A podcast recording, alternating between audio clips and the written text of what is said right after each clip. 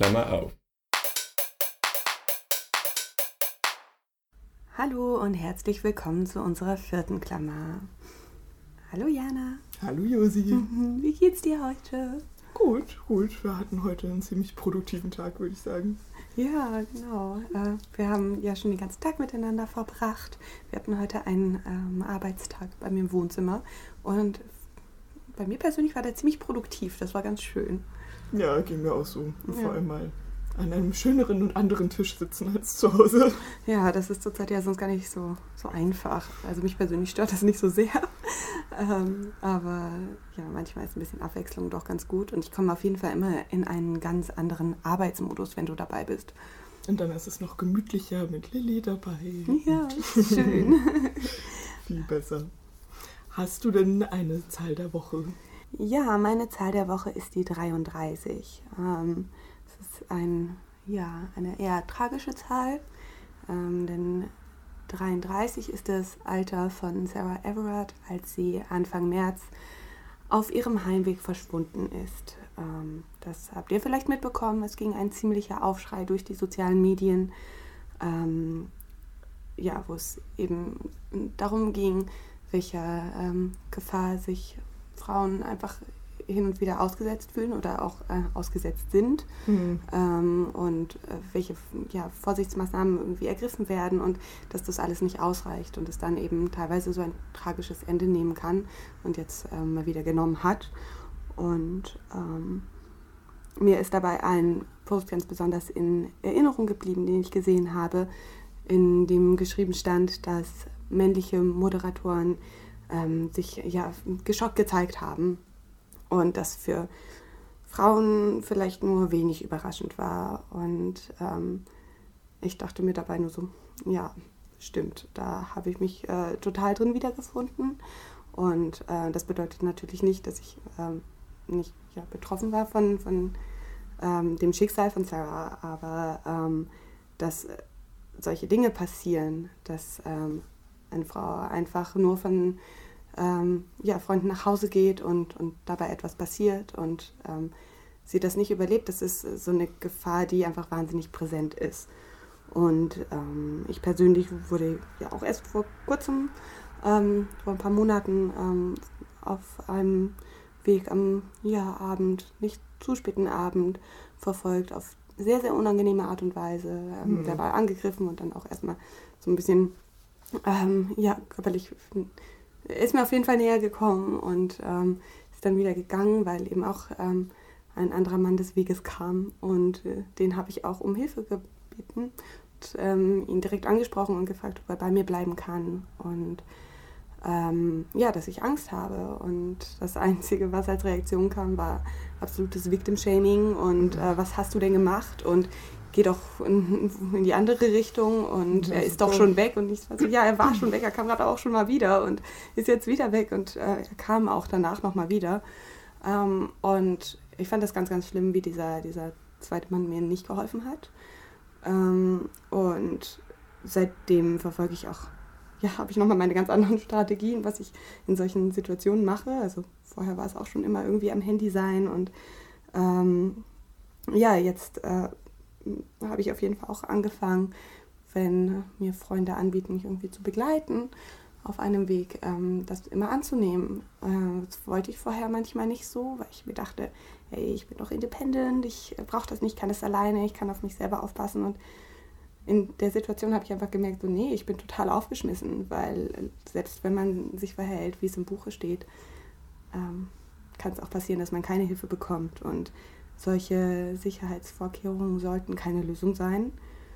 Um, trotzdem sollte man sie machen, wenn man irgendwie von dieser Gefahr betroffen ist. Aber ähm, es sollte einfach ja, so, ein, so ein ganz großer Aufruf sein, dass dieses Thema präsenter wird, weil dieses Angstgefühl, das kenne ich auf jeden Fall immer wieder am Abend nach Hause und oh, irgendwie mhm höre ich was und denke mir, hier ist was und die Person. Und ich weiß nicht, ich möchte auch gar nicht, gar nicht so, so unsicher sein, ähm, aber kann es auch nicht abstellen, weil uns diese tragische, tragische Geschichte von Sarah auch wieder gezeigt hat, dass es wichtig ist, dass man vorsichtig ist.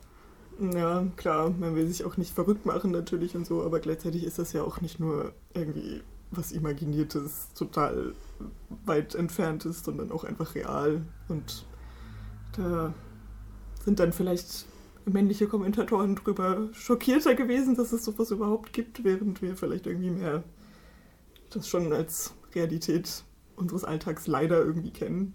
Mhm. Ja. ja, total. Sorry, es war jetzt voll der düstere Einstieg von meiner Seite.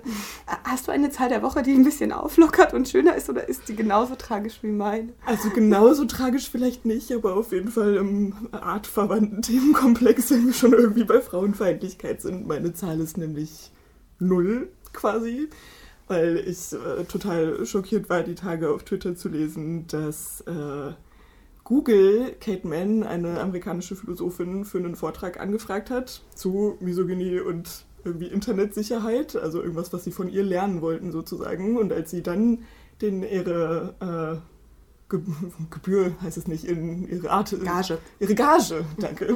ähm, ihre Gage mitgeteilt hat, die sie halt für so einen Speaking-Gig normalerweise kriegt, hatten sie auf einmal dafür dann kein Budget woraus irgendwie dann aus diesem Exchange total klar wurde, dass sie einfach erwartet haben, dass sie das for free macht.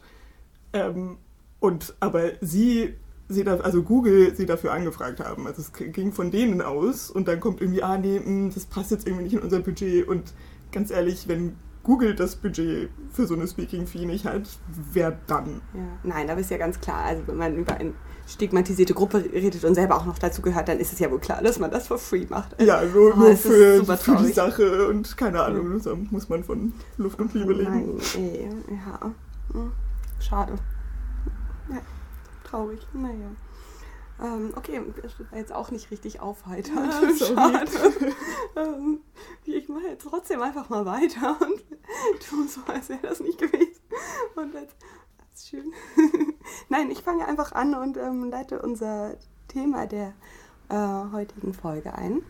Ähm, wir wollen nämlich heute über Beziehungsformen oder Partnerschaft ähm, reden. Mm, und das ähm, ist jetzt ein Thema, das heute wahrscheinlich, könnte ich mir vorstellen, äh, relativ persönlich wird an manchen Stellen, weil das ein Thema ist, über das wir beide schon total viel geredet haben. Weil es uns einfach persönlich auch viel beschäftigt hat, mhm. ähm, gerade in den letzten Jahren. Ähm, Jana vor allem. Darum habe ich das Thema auch ein bisschen vorbereitet, um ähm, hier so ein bisschen die moderierende Funktion einzunehmen. Ähm, ich hoffe, das kriege ich hin. Mhm. Und ähm, darum würde ich gerne als Einstieg erstmal Partnerschaft definieren. Mhm. Äh, dabei habe ich nämlich ein paar Sachen äh, gelesen, die ich irgendwie total schlüssig fand, aber ja, dabei auch gemerkt habe, diese Gedanken habe ich auf jeden Fall noch nie aktiv gedacht. Kennst du das? Mhm. Manchmal ja. sehe ich sowas und denke mir so, ja klar, macht total viel Sinn, aber ich habe noch nie darüber nachgedacht. Ja, jedenfalls dann nicht so en Detail und was ist jetzt eigentlich der Unterschied zwischen was. Und, mhm. ja. Ich lese jetzt einfach mal vor. Eine Partnerschaft ist zumindest in ihrem Ursprung sexuell motiviert, wobei die langfristige Entwicklung der Sexualität des Paares nicht wichtig ist. Der Begriff kann sexuell aktive Paare ebenso einschließen wie sexuell inaktive Paare oder Paare, die in einer offenen Beziehung leben. Lebensgemeinschaften von Freunden, Geschwistern und andere, zwischen denen keine sexuellen Beziehungen bestehen, werden jedoch nicht als Partnerschaft bezeichnet. Reine Sexbeziehungen genügen den Definitionskriterien für eine Partnerschaft deshalb nicht, weil hier die soziale Zusammengehörigkeit fehlt.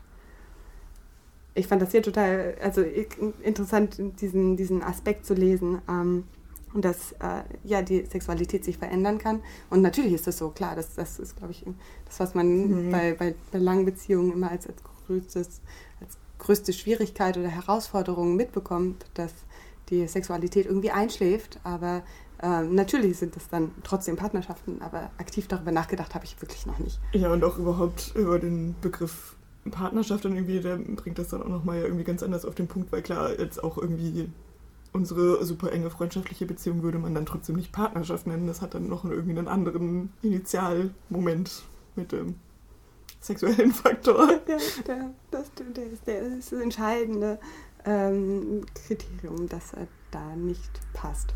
Das stimmt. Trotzdem haben ähm, PartnerInnen in Partnerschaften ganz viel Spielraum, um ihre ja, Beziehung auszuformen Und zwar zum Beispiel ähm, in Bezug auf das Geschlecht der PartnerInnen, in der Verbindlichkeit, im Rollenverständnis, in der Zahl der beteiligten PartnerInnen, in der sexuellen Treue und in der praktizierten Sexualität. Das äh, fand ich auch ganz spannend, dabei ja, vom Rollenverständnis zum Beispiel zu lesen. Da wurden dann Beispiele genannt, ja, wie, ne, dass eine Beziehung irgendwie sich auch dadurch auszeichnen kann, ob ähm, beide ähm, oder ja auch mehr Personen ja auf Augenhöhe miteinander interagieren oder ob es zum Beispiel eher eine ja, versorgende Person gibt mhm. oder äh, ja, ob es da vielleicht auch ja, bestimmte Ungleichgewichte gibt und dass auch das vielleicht ein ähm, entscheidendes äh, Kriterium von, von der Beziehung ist. Ja. Merkmal, nicht Kriterium, Merkmal. Ja, aber Merkmal, wie die sich irgendwie genau ausgestaltet und mhm. wie die sich dann vielleicht auch von anderen Beziehungen unterscheidet. Ja, voll. Ja, und da stand auch dabei, das war ein Satz, den ich mir noch extra ganz doll rausgeschrieben habe, weil ich den ähm, sehr wichtig fand. Ähm, und zwar, und da sich Wünsche und Werte ändern können, macht es Sinn, sich hin und wieder auch darüber auszutauschen. Ah. Ja, so ist das. Und darum sitzen wir hier jetzt auch wahrscheinlich, um einfach mal darüber zu reden. Mm, und äh, darum leite ich jetzt mal an dich weiter, Jana. Was für Beziehungsformen gibt es denn? Was, was fällt dir da ein?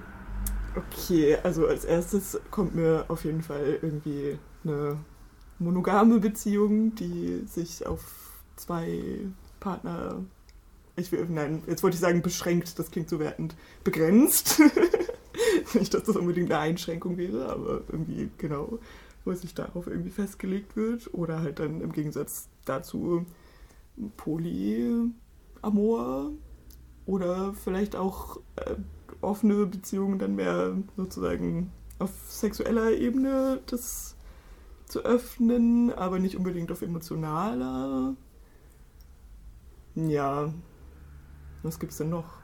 Mm, ähm, als äh, an erster Stelle wurde hier sehr, sehr oft die Ehe genannt. Oh, ich glaube, ja. also gerade wenn man, wenn man sich diese Beziehungsformen als, als so, ein, so, ein, so ein Spektrum vorstellt, hm. dann ist wahrscheinlich so, dass eine äh, extrem die Ehe als ja so eine religiöse und bürgerliche Einrichtung um, und danach eben ja eine monogame Beziehung.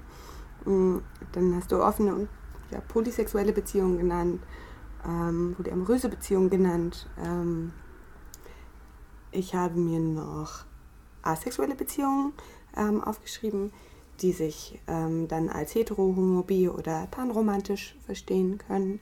Mhm. Ja, und dann bin ich noch über ein, eine Bezeichnung gestolpert, die ich äh, vorher noch nicht kannte. Ähm, ich habe mich so ein bisschen an, an, diese Rankings erinnert, die es immer, glaube ich, jedes Jahr gibt, äh, was das Jugendwort des Jahres ist, äh, wo ich immer mal wieder dachte, hm, okay, wer denkt sich die aus? Oder vielleicht bin ich einfach nicht mehr jugendlich. Und wer benutzt die tatsächlich? Äh, ja, ich, ähm, ich glaube mittlerweile sind, also ein bisschen realistischer, ich weiß nicht genau.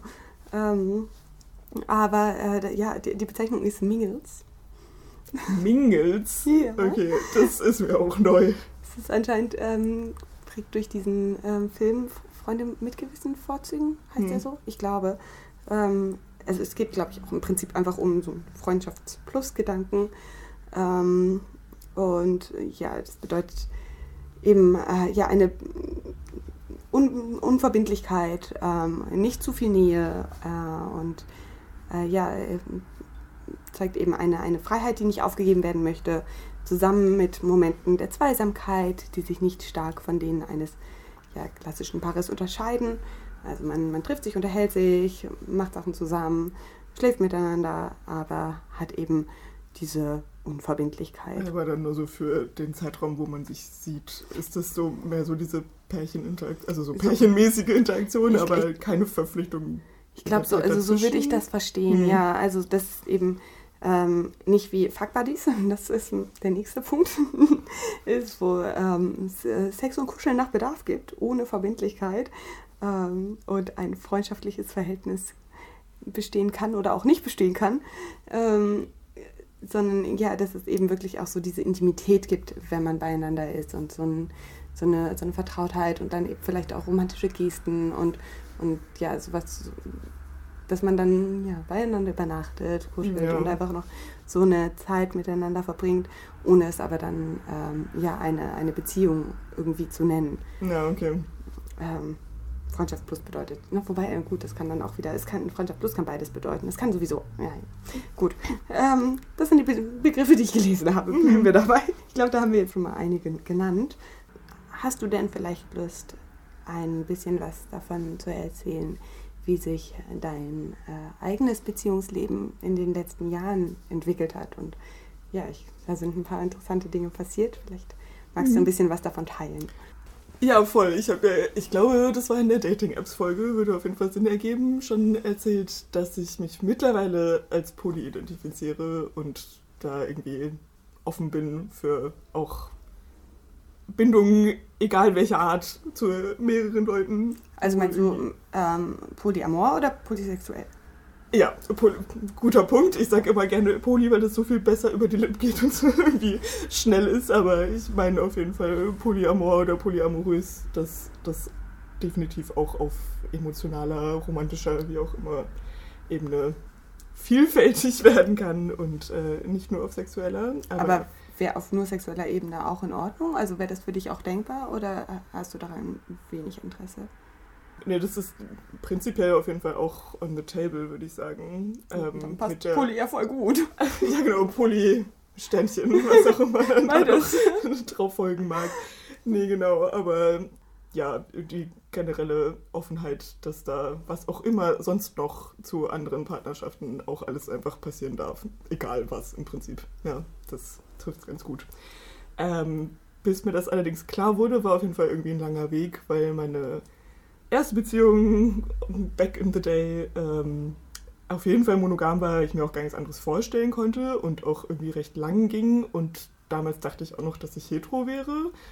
Und als mir dann irgendwie mehr klar wurde, dass ich auf jeden Fall bi bin und da noch mehr an Interesse irgendwie schlummert sozusagen, war dann auch irgendwie klar, dass ich nach dieser Beziehung, als es dann irgendwie auch so ein bisschen gleichzeitig mit dieser Erkenntnis auseinanderging, aber auch vielleicht irgendwie eh und es dann war dann auch okay, ähm, definitiv das Bedürfnis da war, irgendwie auch andere Sachen auszuprobieren.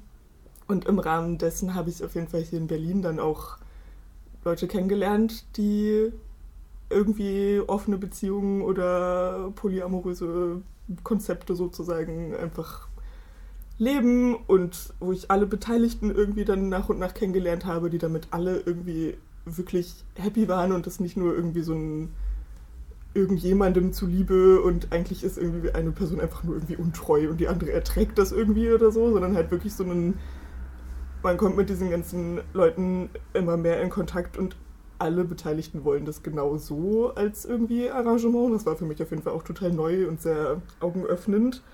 Und ich glaube, dann habe ich mich auch einfach mehr auf theoretischer Ebene damit auseinandergesetzt und irgendwie Bücher gelesen und fand es irgendwie immer spannender und auch was es dazu einfach alles schon so gibt im Zweifel an äh, Literatur und Erfahrungen und was auch immer. Ähm, und dann war für mich auf jeden Fall klar, nach dieser ersten langjährigen monogamen Beziehung, ich suche jetzt definitiv nicht wieder nach irgendwas Monogamen, weil sich das irgendwie dann einschränkend angefühlt hätte, wo sich das dann als Interesse so sehr entwickelt hat. Da ist auf jeden Fall was da, was ich irgendwie ausprobieren will. Ähm, da war ich mir aber dann erst auch noch total unsicher, inwiefern auch so die Theorie dann für mich als Praxis aufgeht, auch wenn ich dann praktische Vorbilder sozusagen hatte. Und dann hat sich tatsächlich irgendwie ergeben, dass ich auf jeden Fall auch mehrere mehr oder weniger gleich intensive Beziehungen auf einmal hatte und das so ein bisschen auch der Beweis für mich selbst war, dass das das ist, was mich dann auch glücklich macht. Ja, und seitdem äh, würde ich das mit dem als Poly identifizieren auf jeden Fall weiterhin so sagen. Kann sich vielleicht ändern, aber jetzt gerade könnte ich mir auf jeden Fall nichts anderes mehr vorstellen und dann ist das auch irgendwie direkt klar für jede Person, die ich irgendwie neu kennenlerne oder so. Oder mache ich dann klar, weil das sonst irgendwie. Sonst auch unfair wäre, oder? Also ich sehe dich da immer als großes Vorbild, was diese ganz klare Kommunikation angeht. Ähm, dir ist das, glaube ich, immer total wichtig, ähm, sofort irgendwie mitzuteilen, was Sache ist und mhm. dann niemanden auf falsche Fährte zu führen. Ähm, passt, glaube ich, auch ganz gut zu dem ähm, Satz, den ich vorhin gesagt habe, dass es Sinn macht, sich hin und wieder darüber auszutauschen. Mhm. Und ich glaube, das ist auch etwas, äh, wovon ich total viel gelernt habe. Ich habe dich ja so ein bisschen bei diesem Prozess so begleitet, sage ich mal, ja. ähm, oder den genau mitbekommen. Das war ähm, ja super spannend. Auch darf ich das sagen? Nicht immer einfach. Jetzt kann ich das, ja, frage ich das. Klar, das war auch nicht immer einfach. Also ja. ich, du meinst jetzt wahrscheinlich, dass ich dann auch irgendwie in meinem Erkenntnisprozess dann auch auf jeden Fall die Phase hatte, dass ich dachte, das ist jetzt die Lösung für alle Probleme dieser Welt so ungefähr, um es jetzt mal ganz auf die Spitze zu treiben und auch für jeden und alles und überhaupt und das ist jetzt die, das Ding, was nur irgendwie jeder verstehen muss, was dann vielleicht ein bisschen überenthusiastisch war in dem Moment, wo das für mich so viel Sinn ergeben hat. Überenthusiastisch, aber vielleicht auch einfach ein, ein ganz äh, ja, natürlicher Prozess, wenn man sich selber mit einer so entscheidenden äh, Sache wieder auseinandersetzt, so ganz neu auseinandersetzt und sich darin wiederfindet, ähm, dann glaube ich, passiert das ganz oft, dass man das in einem, ja, vielleicht ähm, ja, bestimmten Extremen erstmal machen muss, um sich in diese Rolle einzufinden, mhm. um sich dann eben auf so einem ja, anderen Level einzupendeln. Ich, ich weiß nicht, ich, wir haben das ja auch schon mal bei, bei anderen ähm, Themen irgendwie festgestellt, dass man das manchmal so ein bisschen dann erstmal ganz, ganz stark ausleben muss, aber ähm, das war äh, für mich dann in, in Situationen manchmal etwas overwhelming, das stimmt. Ja, das glaube ich. Ich erinnere mich an diese ähm, Berghain-Situation, wo ich zwischen dir und einem anderen Freund saß und ähm, ich saß in der Mitte und von beiden Seiten wurde auf mich eingeredet, wie eigentlich diverse offene Konzepte ähm, definitiv das Richtige sind und alles andere eigentlich absoluter Shit ist. Und ich habe mich in dieser Zeit in einer monogamen Beziehung ähm, befunden und ja, das war, das war ein merkwürdiges Gefühl. Ähm, hat mich in dem Moment erstmal vielleicht ein bisschen verunsichert, dann aber auch etwas angestoßen, ähm, was dann gerade eben auch durch ähm, Janas Prozess äh, immer wieder so weiter befeuert wurde. Ähm, und zwar das Hinterfragen von meinem eigenen Beziehungskonzept. Ähm, also ich bin nicht mehr in der Beziehung von damals, aber äh, so oder so kann ich sagen, dass äh, auch für mich früher nur eine monogame Beziehung in Frage kam. Ich kann auch sagen, dass für mich jetzt, glaube ich, eher nur eine monogame Beziehung in Frage kommt. Ich glaube nicht, dass mich eine, eine andere Form so richtig glücklich machen könnte. Mhm. Ich kann aber auf jeden Fall sagen, dass ich gerade durch dich ähm, geschafft habe, diese ja, Norm die ja auch einfach die monogame Beziehung in unserer Gesellschaft ist, zu hinterfragen. Und äh, für mich was, ja, für, für, mich fühlt sich immer dieses Gespräch so ein bisschen als der Anschluss an, äh, dass ich mich gefragt habe, okay, sollte ich jetzt nicht doch und wäre jetzt was anderes nicht vielleicht doch besser und ist sowieso eine monogame Beziehung nicht einfach total uncool. ähm, nicht, dass das relevant wäre, aber in dem Moment war es das doch für eine Sekunde. Ähm, aber ja, seitdem habe ich mich das äh, auf jeden Fall hin und wieder mal gefragt und ähm, ich habe es nicht ausprobiert, also kann ich es auf gar keinen Fall mit 100% irgendwie beantworten. Ich glaube auch, das kann sich einfach immer mal wieder ändern. Hm. Ähm, aber es ist jetzt kein Gedanke, der für mich irgendwie besonders attraktiv ist. Aber ähm, ich kann auf jeden Fall sagen, dass die äh, ja, monogame Beziehung für mich schon attraktiv ist und dass ich das gut finde, aber dass ich das mit einem anderen Gefühl sagen kann als vorher, seit ich mir die Frage gestellt habe, ob nicht vielleicht was anderes auch eine Möglichkeit wäre. Und ich glaube, das ist etwas, was äh, teilweise ein bisschen zu kurz kommt. Mhm. Wir haben halt diese Normen und ähm, ich glaube, hier bei uns, in, unser, in unserer Bubble hier, ist es, ähm, liegt es sehr viel näher, sich diese Frage auch mal zu stellen, ob nicht irgendwie doch offen oder poly oder ähm, ja, nochmal ganz was anderes. Ich will jetzt nicht wieder alles aufzählen.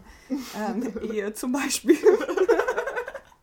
Ähm, ich glaube einfach, dass es oft gar nicht ähm, dieses Hinterfragen gibt, dass andere ähm, ja, Möglichkeiten gar nicht in Erwägung gezogen werden. Und das finde ich persönlich mittlerweile, nachdem ich das alles irgendwie mal durchgemacht habe, finde ich das irgendwie schade, weil ähm, wie kann ich denn wissen, dass etwas nichts für mich ist, wenn ich mich nicht damit beschäftigt habe? Ja, total. Und das überhaupt irgendwie mal zu reflektieren, brauchte dann bei mir auf jeden Fall auch den Anstoß, das irgendwie in Berlin kennenzulernen. Das wäre vielleicht auch irgendwo anders passiert, hm, aber vielleicht auch nicht. Mhm. Und ja, überhaupt mal irgendwie da aktiv drüber nachzudenken, was will ich eigentlich auch irgendwie, wenn es mehr Optionen gibt als nur das, was ich sowieso kenne.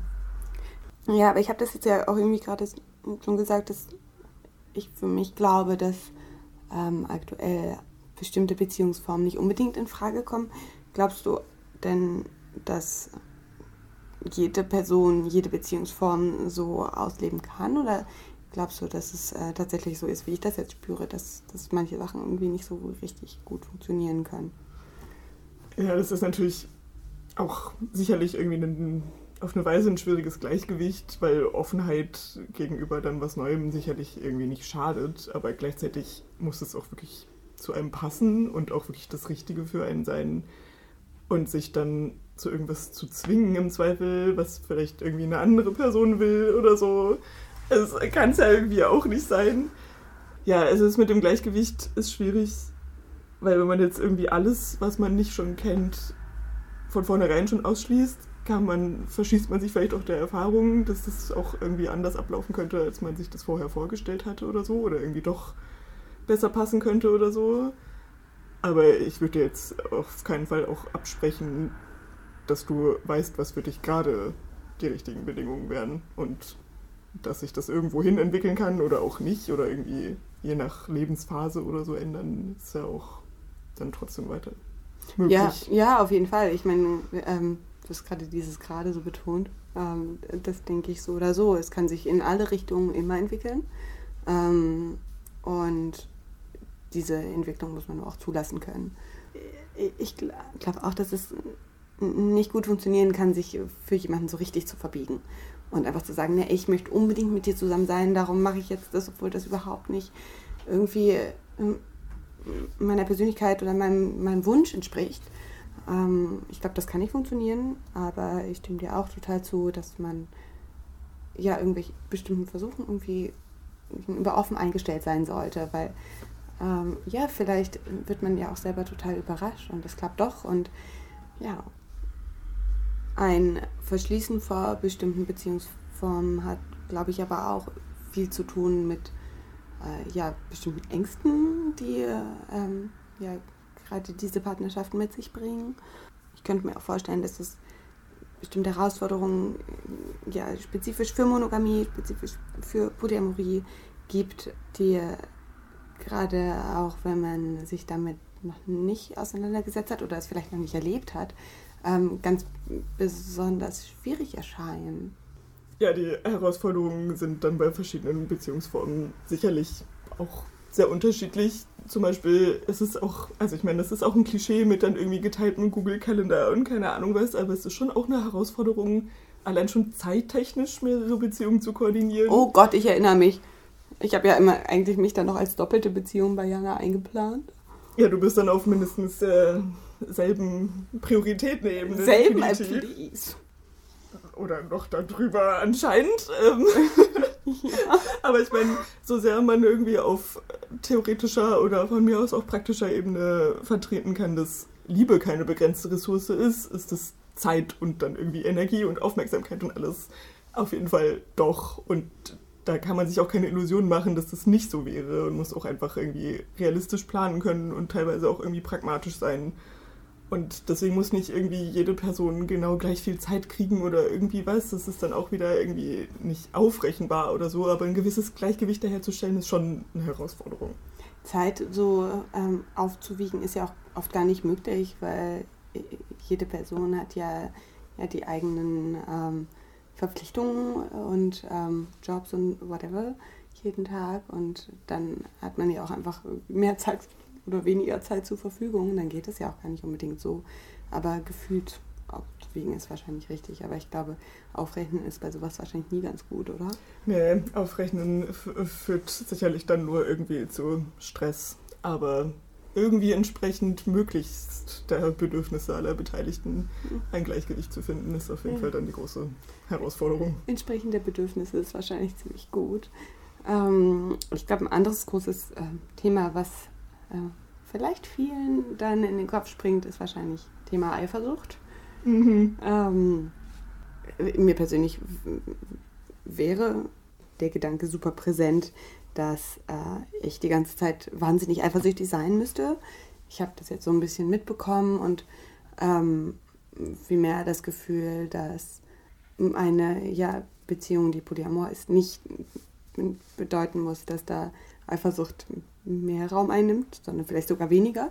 Muss nicht sein, das kann man sowieso nie immer genauso vergleichen, das ist ja auch sehr individuell, aber ähm, ich habe so ein bisschen das Gefühl, dass Eifersucht dann eine ja doch eher untergeordnete Rolle spielen kann, weil es vielleicht viel mehr auf die ja, Ehrlichkeit ankommt und darum, ja, ey, so, wir haben bestimmte Abmachungen und ähm, wenn du dich daran hältst, ist gut. Und wenn du mir aber auch nur so slightly das Gefühl gibst, dass du das nicht machst, da, dann haben wir ein Problem und dann spielt Eifersucht auch eine große Rolle, aber bis dahin nicht. Und mh, mm, ich habe das Gefühl, dass äh, viele ja, normativ monogame Beziehungen äh, vielleicht mit äh, ja, Eifersuchtsproblemen kämpfen, die von diesem Punkt weit entfernt sind. Und ich persönlich kann auf jeden Fall sagen, dass ich mir wünsche, zu diesem Punkt zu kommen. Das ist auf jeden Fall ein Ideal. Ich ähm, weiß nicht, also ich, ich, hatte bisher noch nicht die Gelegenheit, das auszuprobieren und das zu erleben,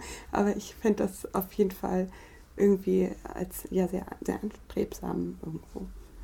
Ja, in total irgendwie ja, keine Ahnung, normativer Kultur auf eine Weise oder auch irgendwie so, was so Annahmen von irgendwie romantischen Narrativen irgendwie in Filmen oder Büchern oder sowas sind, ist ja häufig dann Eifersucht auch irgendwie was Positives im Sinne von, das zeigt dir, dass jemand es wirklich ernst mit dir meint und du irgendwie du der Person wirklich was bedeutest und so. Oh nee, sag das jetzt nicht. Ich habe auf unsere Liste neulich erst das Thema Eifersucht als nächstes Podcast-Thema geschrieben oder als eins der nächsten mit genau diesem Punkt.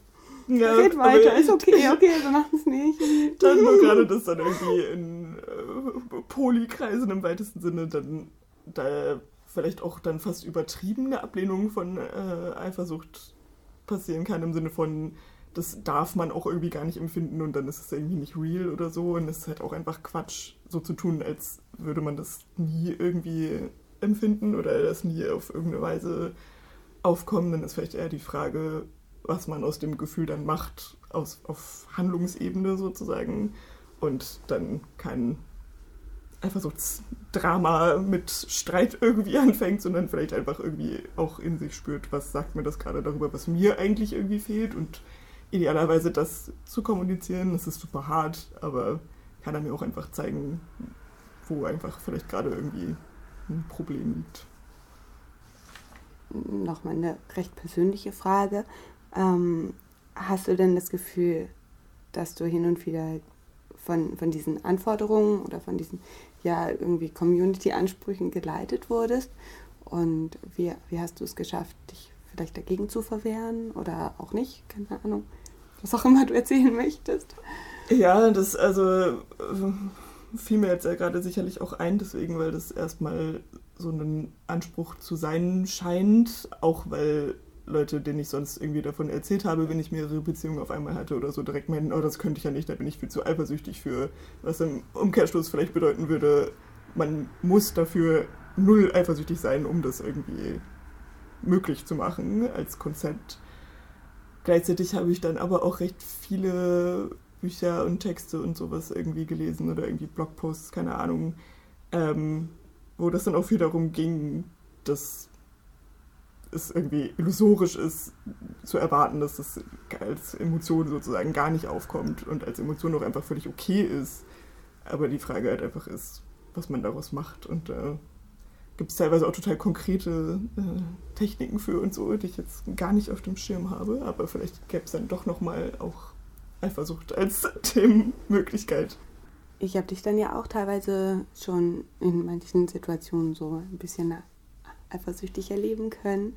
Und äh, für mich so aus meiner Position heraus war das tatsächlich, so blöd es jetzt auch vielleicht klingen mag, sogar manchmal ähm, ein bisschen schön und bestärkend zu merken, so, okay, da ist jetzt kein, kein so riesen Unterschied zwischen. Das bedeutet nicht einfach, ich bin die eifersüchtige Person und Jana ist die nicht eifersüchtige Person, sondern ähm, ja, wir, wir haben einfach unterschiedliche Punkte und vielleicht auch unterschiedliche Sachen, die uns eifersüchtig machen.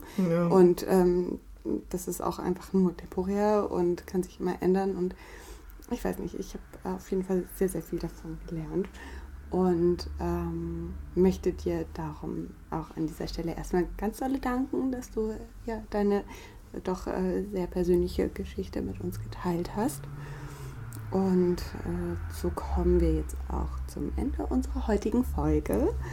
Ja, äh, wenn ihr irgendwie Kommentare zum heutigen Input habt oder äh, uns sonst irgendwie kontaktieren wollt, dann könnt ihr das sehr gerne machen. Entweder über E-Mail ähm, an klammeraufpodcast.gmail.com oder an Jana auf Instagram at schlechte Idee oder mich at josie-dina. Und hören könnt ihr uns wie immer sehr, sehr gerne auf Google oder Apple Podcast oder Spotify und noch viel lieber mit einer guten Bewertung, sehr, sehr guten, sehr 5-Sterne-Bewertung auf Apple Podcast. Ich glaube, sonst geht das nirgendwo. Und äh, ja, dann. Mindestens 5 Sterne. Mindestens 5 Sterne. Pack doch ein paar drauf. nein. Ähm, nein, wir freuen uns, wenn ihr nächstes Mal wieder anmacht und äh, wünschen euch jetzt einen schönen guten Morgen. Guten Mittag, Mittag, Abend, was auch immer. Einen schönen Tag, ähm, eine schöne Zeit. Bis zum nächsten Mal. Bis dahin. Klammer zu.